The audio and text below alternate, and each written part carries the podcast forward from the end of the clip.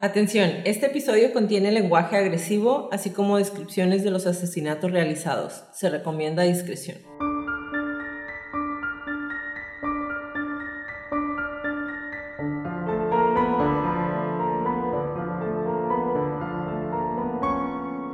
Hola a todos, bienvenidos a Crónicas de Crimen. Yo soy su host Jacqueline López y me acompaña, como de costumbre, Leti Mosqueda. Hi Leti. Hi Jackie. Queremos invitarlos a nuestras redes sociales Facebook, Instagram y Twitter como arroba crónicas de crimen para que nos den follow. Ahí subimos toda la información y fotos de nuestras crónicas y ya por fin están todas actualizadas. de subir todo lo que les debía.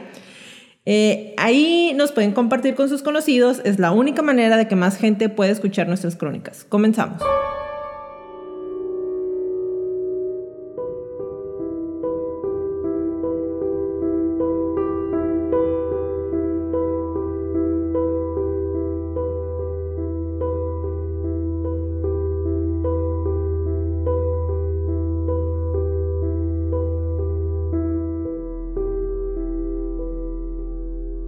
26 de julio del 2010, las autoridades panameñas detuvieron a una pareja de expatriados americanos cerca de la laguna de Bocas de Toro. Habían descubierto los cuerpos de cinco personas en un espacio cercano a la casa de la pareja. Una vez detenidos, el hombre confesó sus crímenes. El día de hoy les voy a narrar la crónica de los asesinatos perpetrados por William Dayton Holbert, Wildville.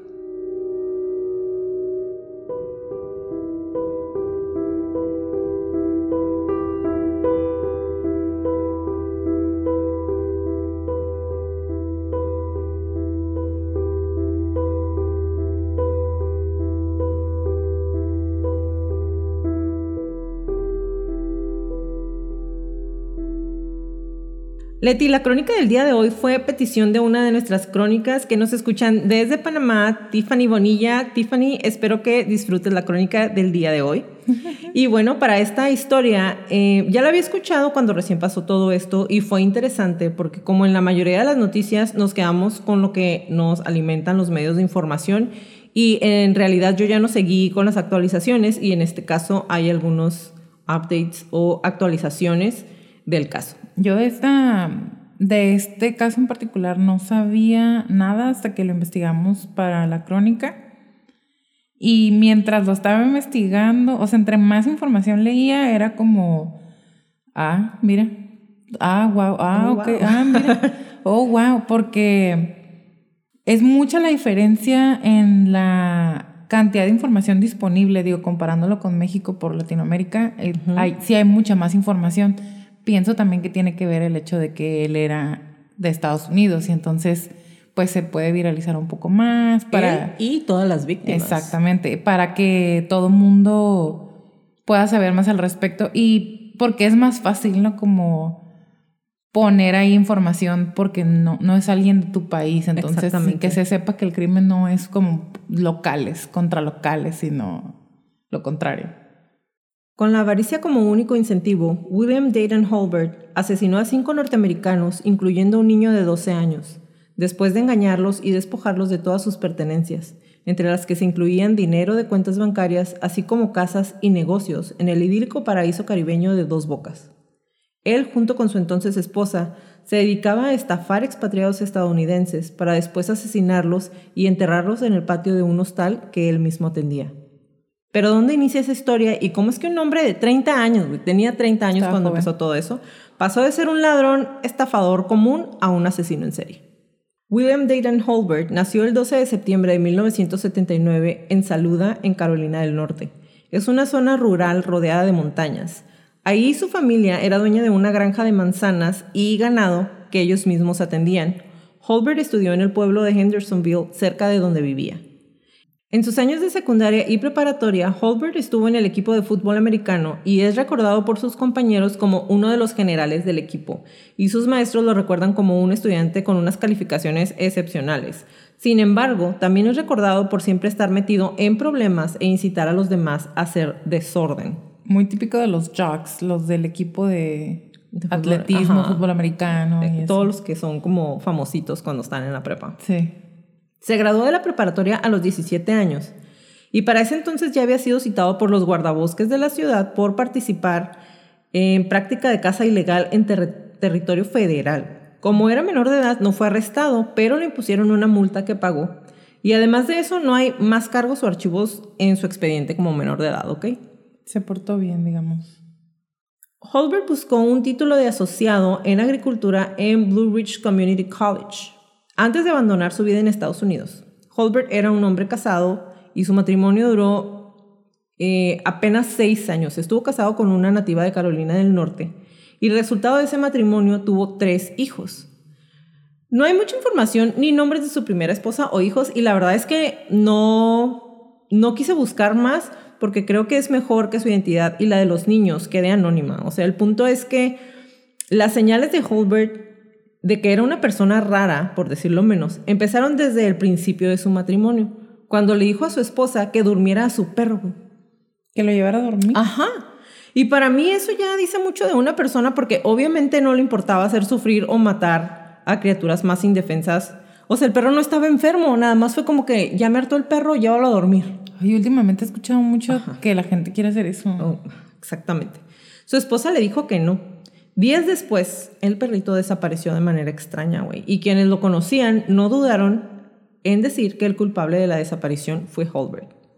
Cuando su negocio principal, que era de landscaping o... Cuando arreglan los jardines. cuando arreglan las fachadas, los jardines, eh, su negocio se vino abajo y perdió varias propiedades. Entonces no le quedó más que trabajar en un, en un negocio que tenía un amigo como administrador de, de, uno de sus negocios. Trabajó con él con aspiraciones de convertirse en socio un poco después. Sin embargo, su amigo se dio cuenta que Holbert estaba haciendo cheques para cubrir gastos personales. Bien Ah, cómodo. Mira, qué, qué fregón.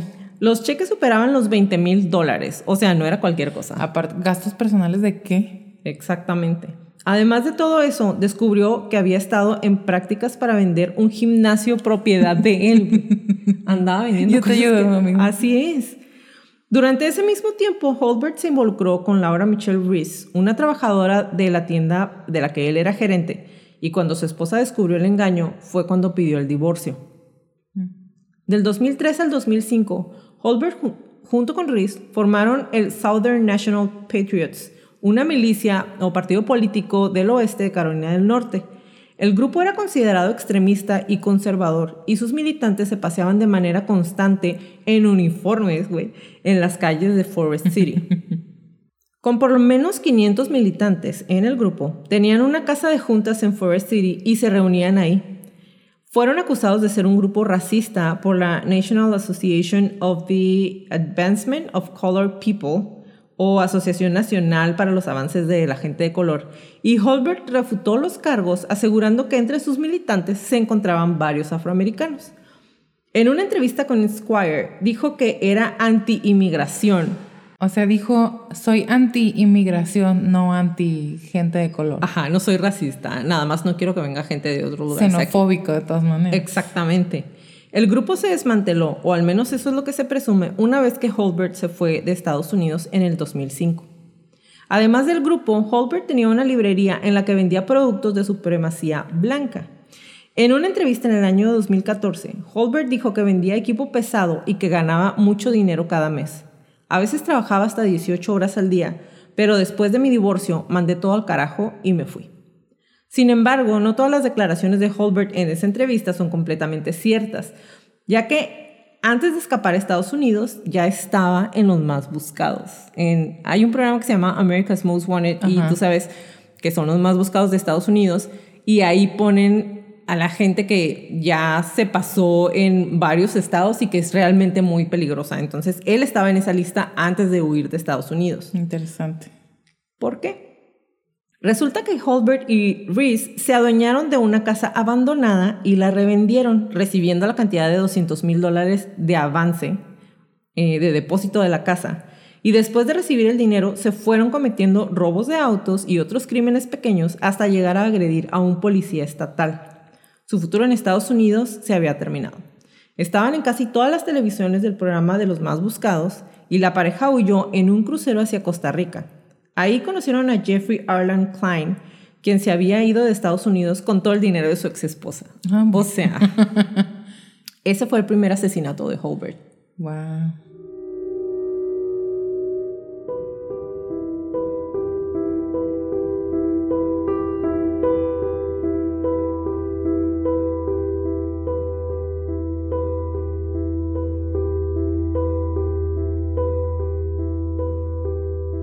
Después de Costa Rica, la familia, o sea, Reese y Holbert, se fueron a vivir a Boquete, Panamá, en donde puso una consulta psiquiátrica a nombre del doctor William Reese, ese fue el nombre con el que él se bautizó, en donde atendía a aproximadamente a 20 pacientes cobrando 80 dólares por consulta. O sea, de ser un criminal, de ser xenofóbico, probablemente racista, white supremacist, o sea, de la gente que nada más la raza blanca son los únicos que, que sirven, agredió, robó, mató y luego se convirtió en un psiquiatra. Ah, exactamente.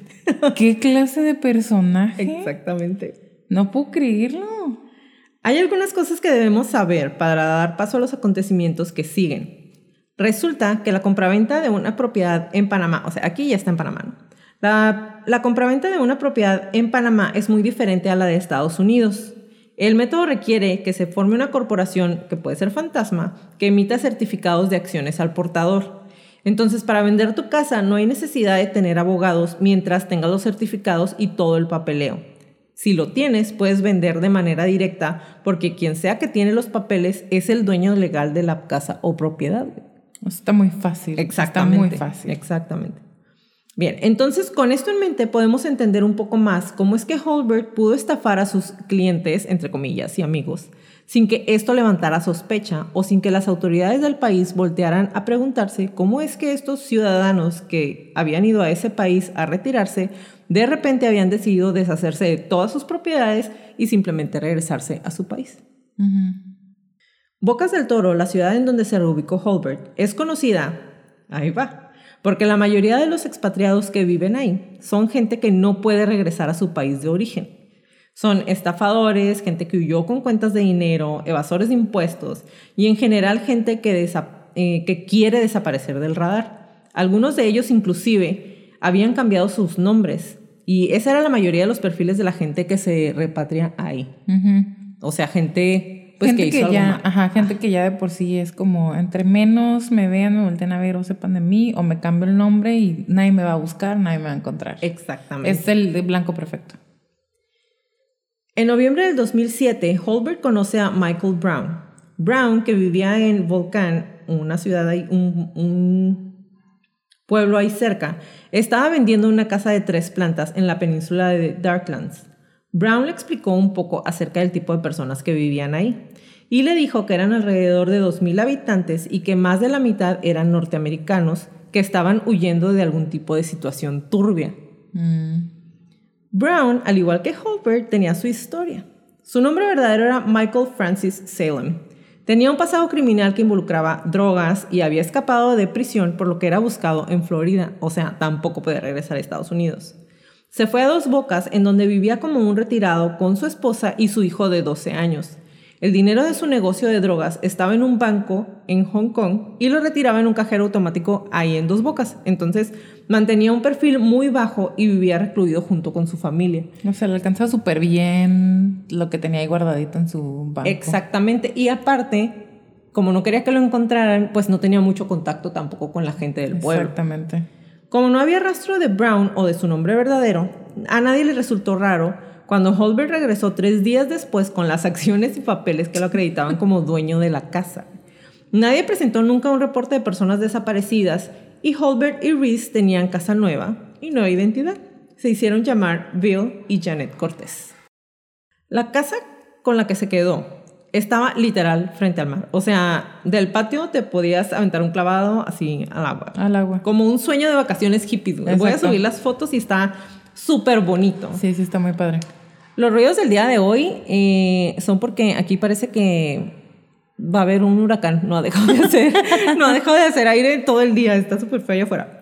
Pero bueno, eh, bautizaron la casa como Hacienda Cortés. Y Holbert luego convirtió un cobertizo que tenían ahí para barcos pequeños a 400 yardas de la casa en un bar llamado Jolly Roger Social Club, que es súper famoso. De hecho, hicieron un libro basado en el nombre del, del bar, donde platican toda la vida de Holbert.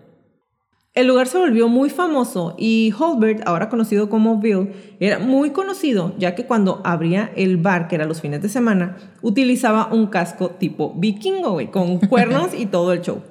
Conforme pasaba el tiempo, Holbert empezó a hacer el mismo nuevamente, el mismo de Estados Unidos. Era escandaloso y todos sabían que hacía fiestas extravagantes y alocadas en el vecindario. Le decían Wild Bill. También era famoso pues no perdía oportunidad para presumir su amplia colección de armas, por lo que sus vecinos tenían un poco, muy poco contacto con él y eso obviamente lo aprovechó a su favor, pues sabía que nadie se acercaba a su casa. No, pues, o sea, entre que das miedo y eres demasiado mm, excéntrico. Exactamente. Y mejor, o sea, sí véanme, pero no se acerquen. Exactamente. sí. No, ajá, porque aparte cuando él presumía sus armas era como, pues vean mis pistolas. Así por si a alguien se le ocurre, o sea. Y tendría sido problemas con matar a alguien, ¿no? Me imagino que algo así decía. Exactamente. Después de un poco más de un año, Holbert conoció a Bo Eisler. Eisler era un vendedor de antigüedades retirado y se hacía llamar Bo Jensi, o sea, también se había cambiado el nombre.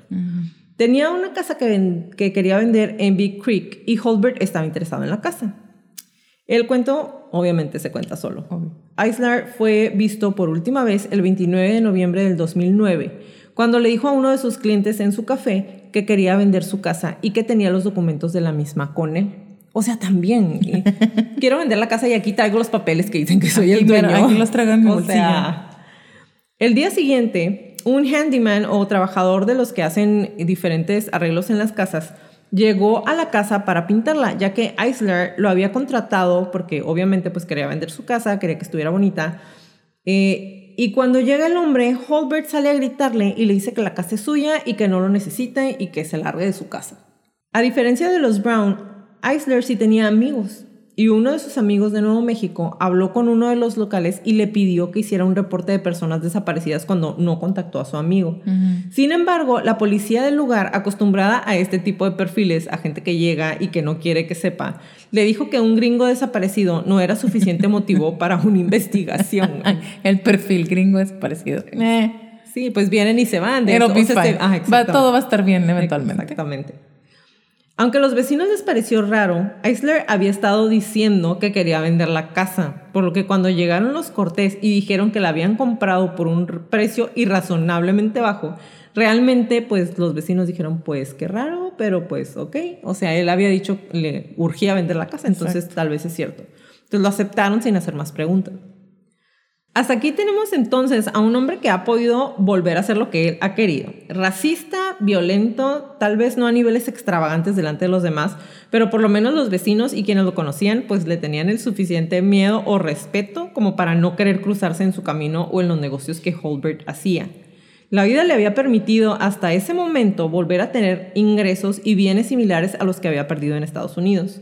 Además de esto, le podemos añadir que estaba muy consciente que las autoridades no, tenían, no lo tenían en el radar en ese momento. O sea, yo pienso que cuando una persona que tiene este tipo de personalidad o de problema sabe que no lo están cuidando, lo hace sentirse con más poder y más seguro de sí mismo. Con más libertad. Me escapé de Estados Unidos, en donde ya había hecho cosas malas y perdí todo, y aquí ya recuperé. Otra vez soy un hombre que tiene dinero, que tiene muchos ingresos, aunque haya sido matando a más gente. La policía ni siquiera me está volteando a ver, entonces, pues otra vez ganando como siempre, ¿no? Sí, y como tener esa, ¿cómo podríamos decir? Como esa ilusión de anonimato porque hay más gente haciendo lo mismo que yo y ya desaparecí unos cuantos, nadie los está buscando, un gringo desaparecido acá no es suficiente como para buscarlo, nadie los va a extrañar nadie me conoce, la gente que me conoce le caigo bien y no se van a acercar a mi casa porque entre que miedo, respeto y precaución, o sea, es realmente es una persona muy inteligente en el aspecto de que sabe aprovechar las oportunidades que se le van presentando o las va creando él mismo. Exactamente.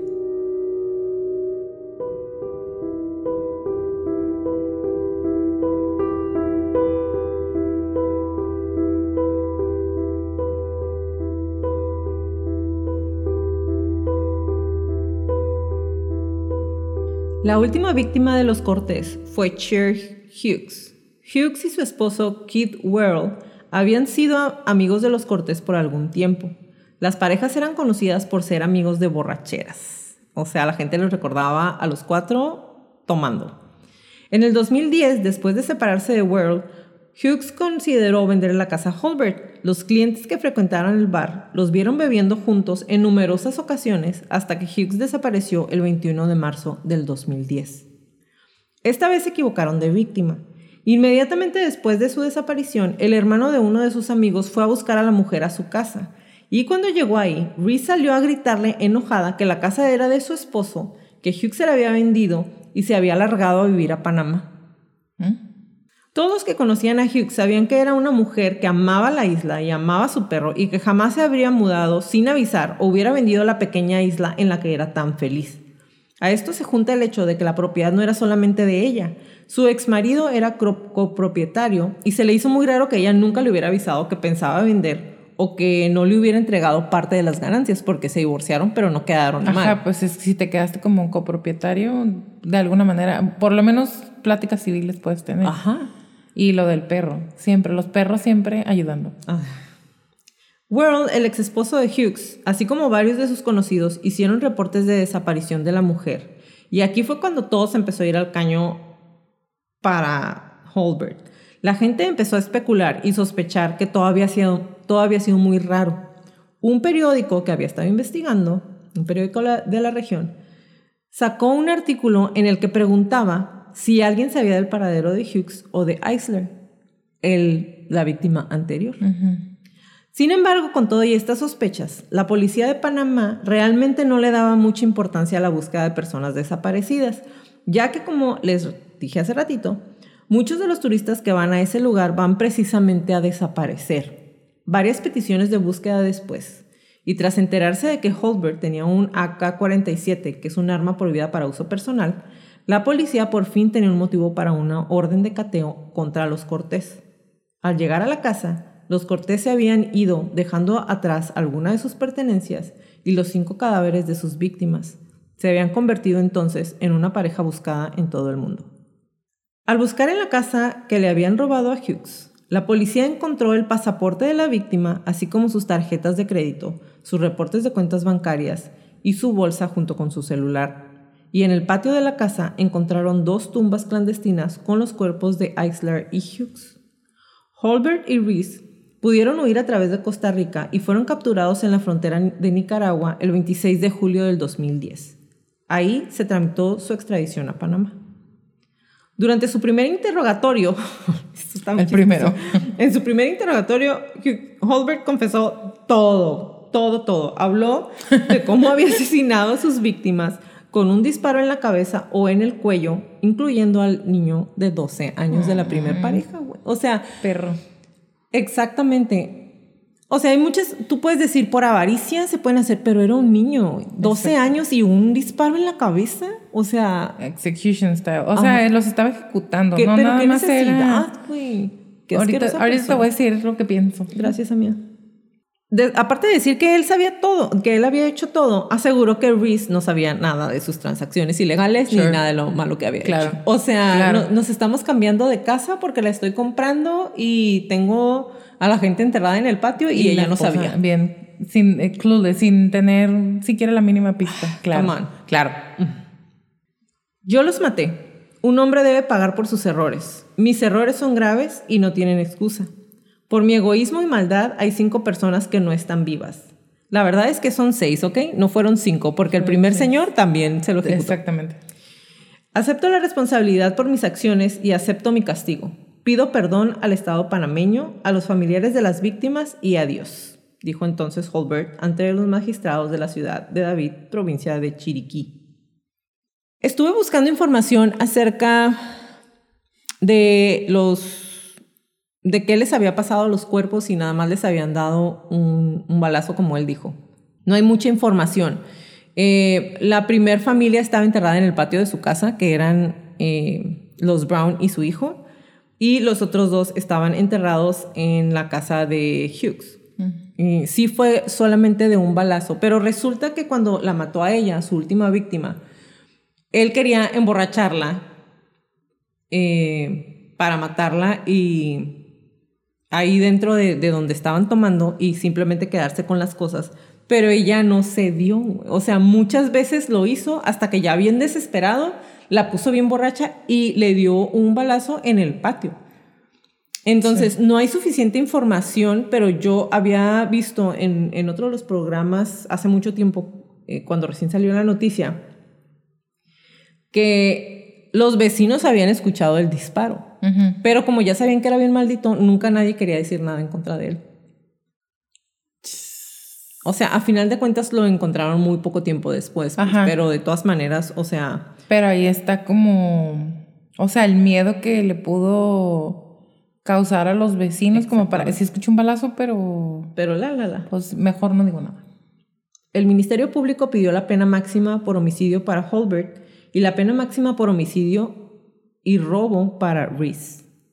Holbert fue condenado a 47 años de prisión, mientras Reese recibió 26 años y 4 meses. Y hasta aquí me gustaría decirles que ya terminamos igual que la crónica pasada, ¿no? Se hizo justicia y el hombre está cumpliendo su sentencia como cualquier mortal en una cárcel en la que no tiene acceso a la felicidad, pero no todo puede ser justo siempre. Y al igual como ya lo mencioné que en nuestra crónica pasada, la historia de Holbert no termina con él pudriéndose en la cárcel como se merece, pagando por sus crímenes, entre los que no se olviden, mató de un tiro en la cabeza a un niño de 12 años. Resulta que en prisión, el sujeto este declaró que había encontrado a Dios. Ay, o sea, ah, ya encontré a Dios, ya soy un hombre nuevo y ya no voy a hacer nada malo. Pero pasa mucho. Y mm, honestamente, obviamente, yo no sé. Yo no sé qué es lo que puede pasar en, en la cárcel, la, las vicisitudes que puede pasar una persona en la cárcel. Pero a veces pienso que, que hasta lo podrían usar como un frente, como una máscara. Claro, güey. Para poder decir, ah, ya me arrepentí, ya soy buena persona. Y ahorita vas a ver que sí es cierto, güey. Resulta que en prisión, después de declarar que había encontrado a Dios, fundó una iglesia llamada Ministerios de Prisión de Panamá. bueno, ok. Y ahora se hace llamar Hermano Bill. No. O sea, what the French way. La verdad no me extraña que lo haya hecho porque como lo vimos a lo largo de la crónica, fundó su grupo de radicales racistas. Eh, pero uno se imagina que en prisión lo podrían tener más controlado y no es el caso. O sea, ¿qué personalidad debe tener para poder hacer un grupo así otra vez dentro de la cárcel? Donde se supone que lo metieron para que esté toda la vida porque mató cinco personas. Holbert es tan famoso y querido en la cárcel que es tratado como una celebridad y ha aparecido en radio y televisión representando algo que también él fundó y que hizo llamar la Asociación de Prisioneros Panameños. Y además de eso, constantemente sube selfies desde prisión, en donde se puede ver retratado con fajos de dólares, así de, de cientos de dólares. Como rapero. Ándale, así. Eh, y cuando la policía, después de algunas de estas fotografías y que la gente estaba así como, ¿cómo puede ser posible que esté pasando eso si se supone que está en la cárcel, güey? Para empezar, ¿cómo puede tener un celular que tenga uh, internet dentro de la cárcel? Para empezar, y no es el peor de los problemas. Exactamente. Eh, la policía declaró que le habían quitado el celular, que se había confiscado y que el dinero y bla, bla, bla. Y a los días, Holbert subió más fotografías para que sus seguidores se dieran cuenta que sigue haciendo lo que se le pega a su refregada gana.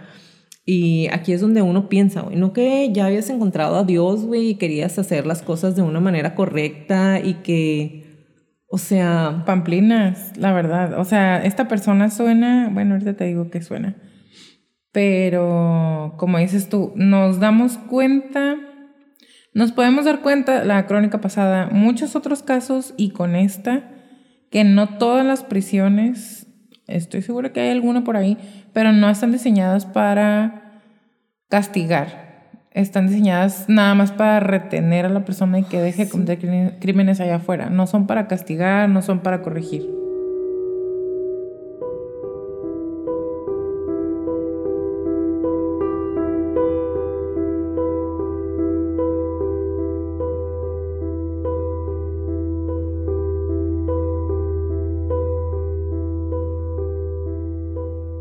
Este episodio es editado por Stuka Producciones. Si necesitas trabajos de edición de audio y video, Stuka Producciones puede ayudarte. Búscalos en Instagram y Facebook como Stuka Producciones. Stuka es S-Z-T-U-K-A Producciones.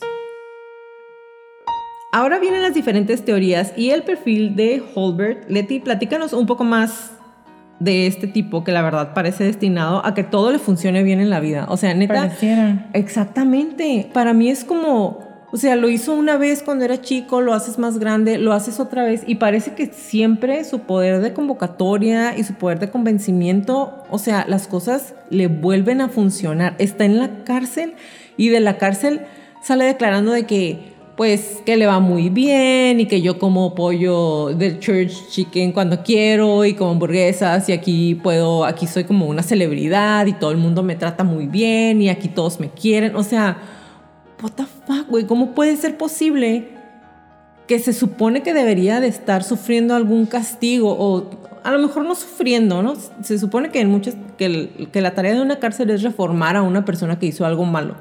Pero aquí, o sea, que, se está reformando. Si en, hazte cuenta que está escupiendo en la cara con las fotografías, mientras hay mucha gente en tanta pobreza, mientras a lo mejor los familiares de la gente que, que asesinó siguen sufriendo y él como si nada. Él como si nada.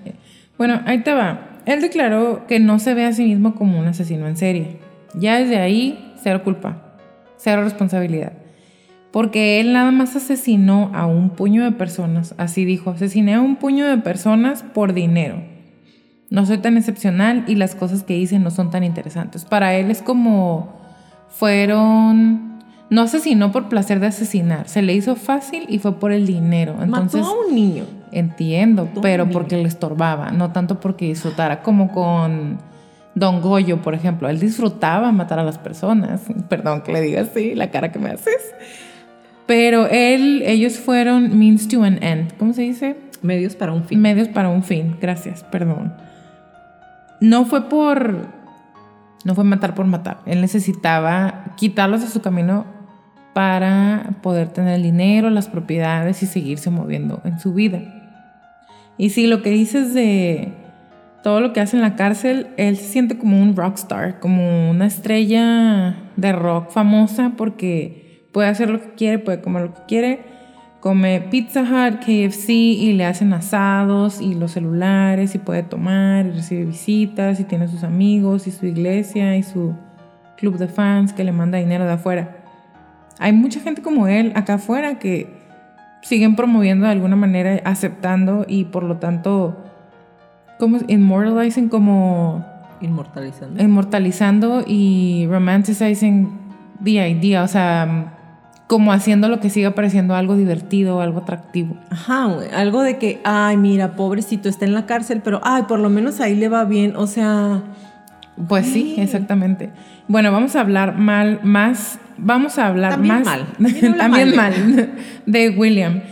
Como les decía hace rato, como te decía hace rato, él estudiaba a sus víctimas, planeaba los asesinatos down to the T. O sea, era desde qué persona y qué voy a hacer y cómo lo voy a hacer y con qué y en dónde los voy a enterrar. O sea, él tenía el tiempo y, la dedicación de estar estudiando a sus víctimas para poder hacerlo hasta donde suena ahorita fácil y poder enterrarlos, deshacerse de los cuerpos, hacerse de sus bienes y lo que sigue y lo que sigue.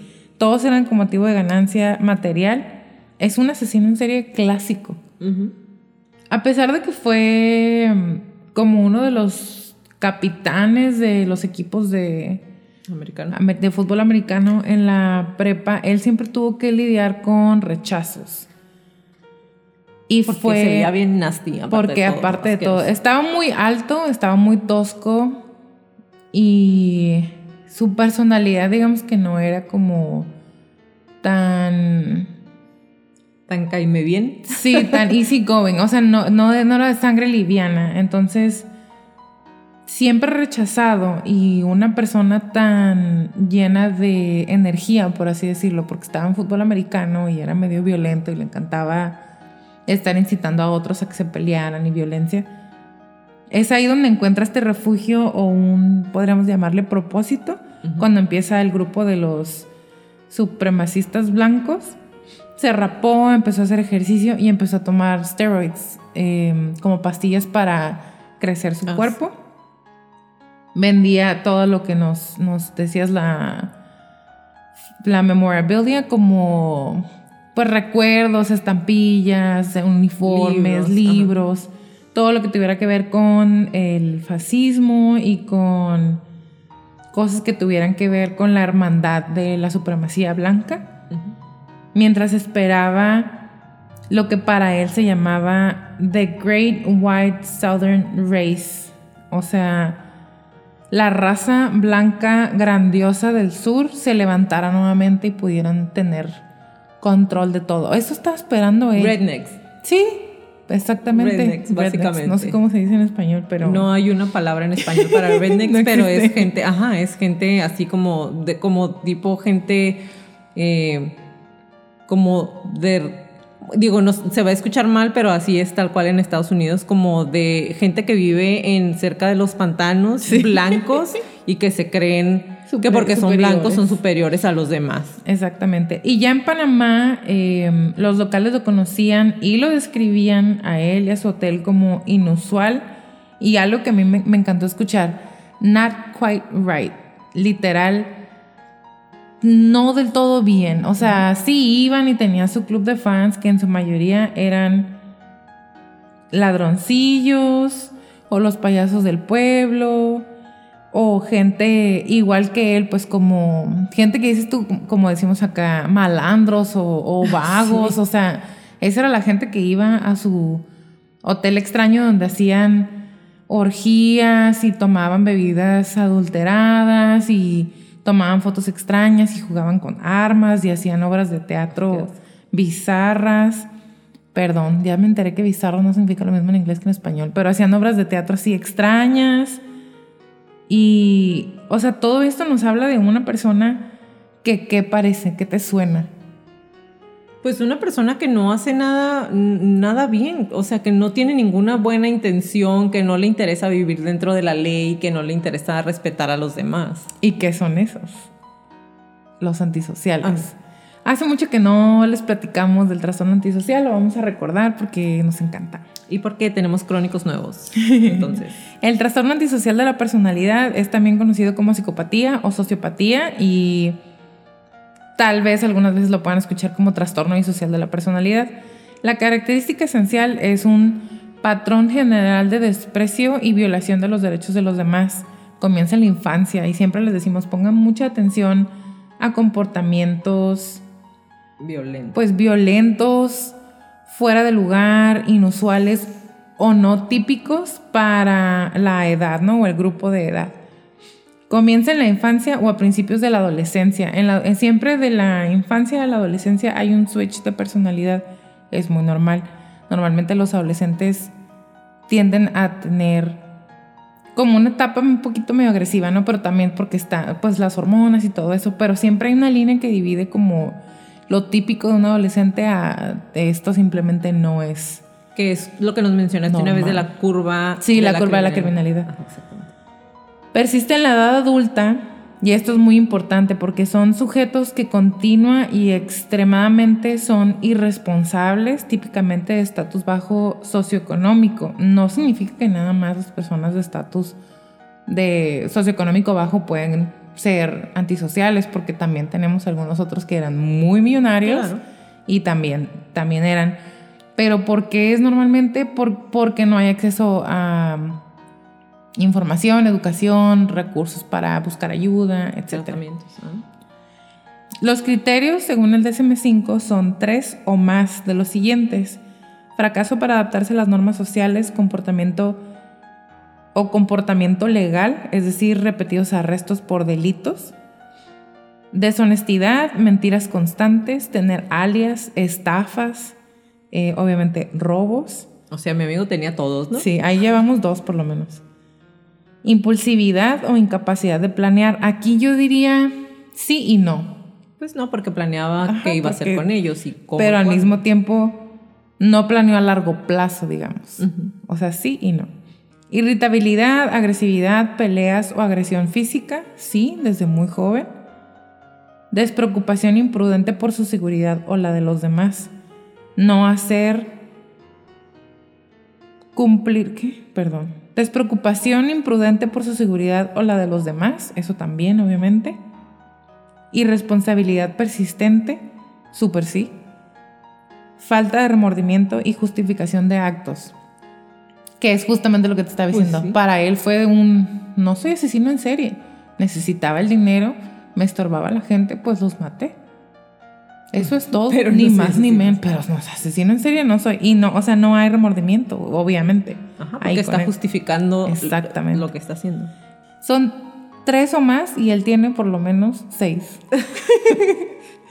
el sujeto tiene por lo menos 18 años, pues él estaba en sus 30 y un trastorno disocial desde los 15. Yo diría que sí, no hay muchísima información de su...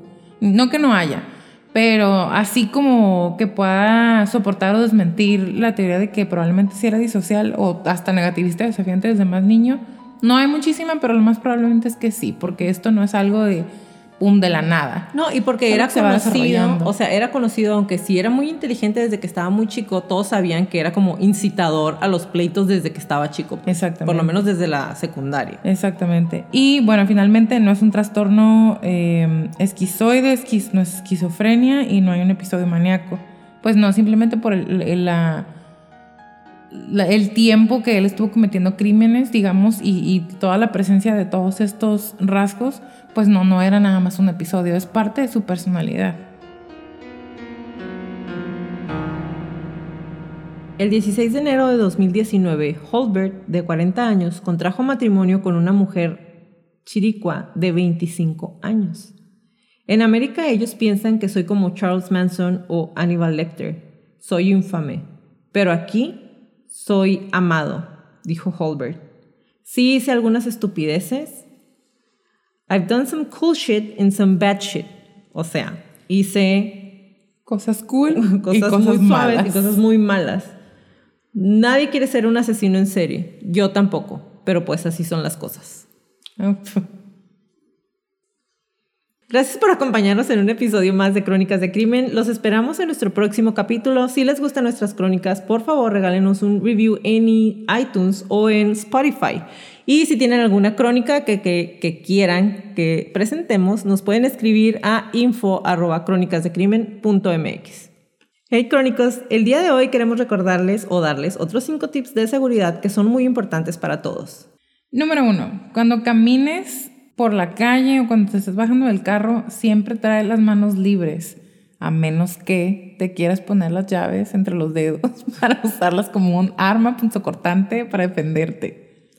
Número 2. Rodéate de gente en el estacionamiento, en la calle, cuando salgas a lugares a los que no, con los que no estés familiarizado, siempre vete por donde hay más gente. Y mucha luz. Procura tener un pepper spray o una alarma de sonido. El pepper spray es el gas pimienta en aerosol y la alarma de sonido venden algunos aparatos que le presionas un botón y hace un ruido muy parecido a una chicharra como de alarma de establecimiento o algo así. Y si los tienen, por favor, ténganlos a la mano. Y Porque, con palterías. sí, porque me ha tocado de que me asaltaron y tu pepper spray lo traía en la bolsa y no lo alcancé a sacar. Estaba en la guantera. Número 4. Busca una manera de entrar a tu casa sin llaves. Y si la encuentras, corrígela. Si tú puedes entrar, otros también. Número 5. Si sientes que alguien te sigue mientras caminas, no vayas directamente a tu carro. Ve a un lugar con más gente o encuentra un guardia si están en, en una plaza. Crúzate la calle a un Oxxo, un 7-Eleven, una tiendita, algo. Busca más personas, sobre todo grupos de familia, si se puede. Como le repetimos en todas las crónicas, créanle a su instinto siempre. Si algo no se siente bien, si algo me dice que salga corriendo, vete. Es mejor parecer paranoico y estar a salvo a quedarte y poner en peligro tu vida. Ahora sí, bye Leti. Bye Jackie, bye Crónicos.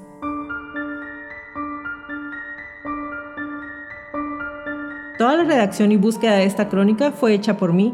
Todo el perfil clínico fue realizado por Leti Mosqueda, música por Kevin McLeod y toda la edición de sonido es de Stuka Producciones.